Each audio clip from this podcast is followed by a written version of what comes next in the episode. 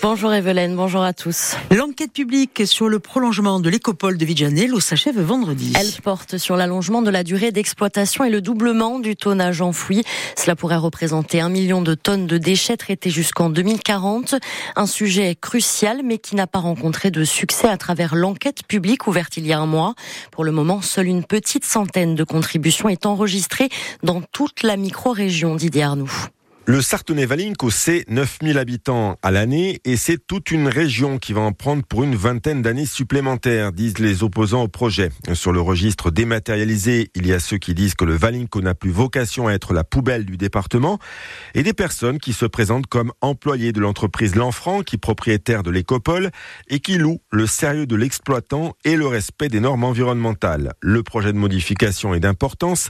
Il prévoit de faire passer la capacité du site de 580 80 000 tonnes sur 10 ans à 1 million de tonnes sur 22 ans, avec un maximum de 90 000 tonnes jusqu'en 2028. À ce jour, 2 millions de tonnes ont déjà été enfouies, ce qui nourrit l'inquiétude des riverains. Au-delà des aspects olfactifs et visuels, il y a des risques de pollution des nappes phréatiques et du fleuve Ritzanès et soulignent les opposants qui attendent sans espoir les conclusions de l'enquête publique. Et à 7h45, nous recevrons Jean Perronnet, premier adjoint au maire de Vigianello, pour reconnaître son sentiment sur cette enquête publique. Dans le secteur maritime, un préavis de grève de la CGT Marin pour les 11 et 12 mars prochains. Le syndicat dénonce les conséquences de l'ouverture prochaine par la méridionale d'une ligne depuis Toulon vers l'île Rousse et Livourne. Nouveauté qui pourrait, selon la CGT, mettre à mal la délégation de services publics. Ses représentants seront reçus cet après-midi par le président du conseil exécutif et la présidente de l'office des transports. Service après-vente auprès des agriculteurs hier pour le préfet de la Haute-Corse. Michel Prozic s'est rendu dans plusieurs exploitations à la rencontre des agriculteurs, des éleveurs et des responsables syndicaux pour expliquer les annonces faites par le gouvernement en réponse à la crise agricole, comme la simplification administrative, le paiement accéléré des aides PAC ou encore la remise sur le carburant. Mais le but était aussi de prendre le le pouls des spécificités insulaires, estive, coût des transports, importation des engrais ou du fourrage. Mais pour le préfet de Haute-Corse, Michel Prozic, toutes ces spécificités ne peuvent pas forcément être réglées à l'échelle locale. Les agriculteurs sont concernés par un nombre important de réglementations, des réglementations euh, j'ai envie de dire locales, des réglementations nationales et des réglementations euh, européennes. Mon engagement que je prends vis-à-vis euh, du monde agricole, c'est que tous les sujets que je peux régler à mon niveau, avec mon pouvoir de dérogation, je le ferai euh, systématiquement.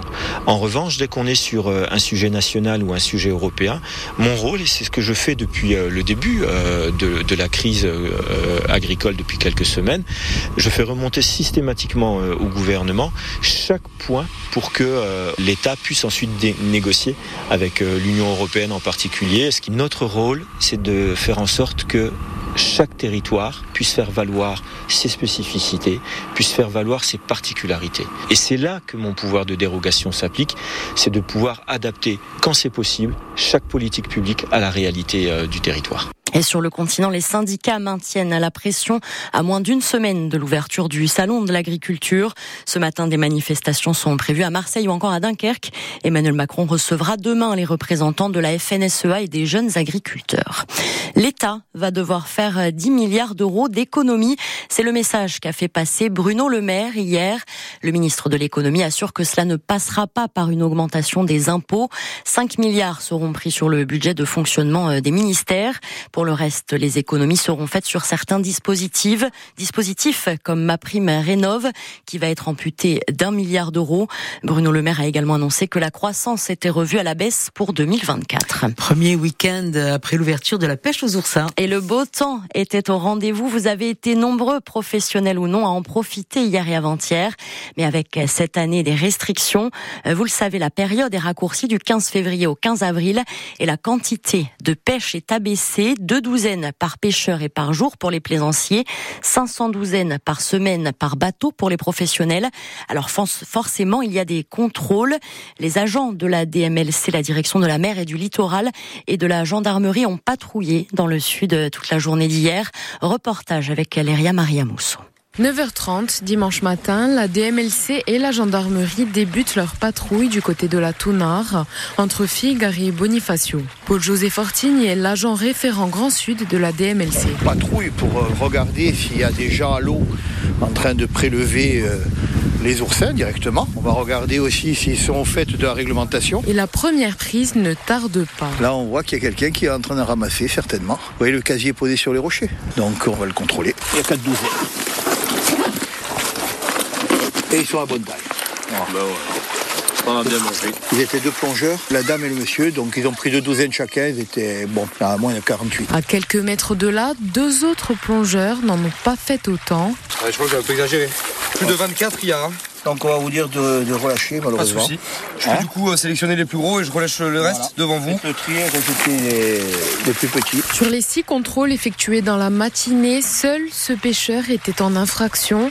Un résultat satisfaisant pour Paul-José Fortini. Bilan d'aujourd'hui, globalement, les gens étaient au courant de la réglementation. Ceux qui n'étaient pas au fait, on va dire, euh, n'avaient pas d'oursin, donc euh, ils ont bien compris qu'ils ne pouvaient pas en pêcher plus. Et ils ont sans doute bien fait. Enfreindre la réglementation peut vous coûter jusqu'à 1500 euros d'amende.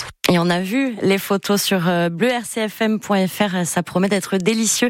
Les oursins sont bien remplis. Ça valait le coup d'attendre. Je sens que Clémence a déjà prévu euh, peut-être un week-end euh, avec Mais les cet après-midi, on verra avec la météo, Evelyne. Mais à mon avis, ça va être dès cet après-midi.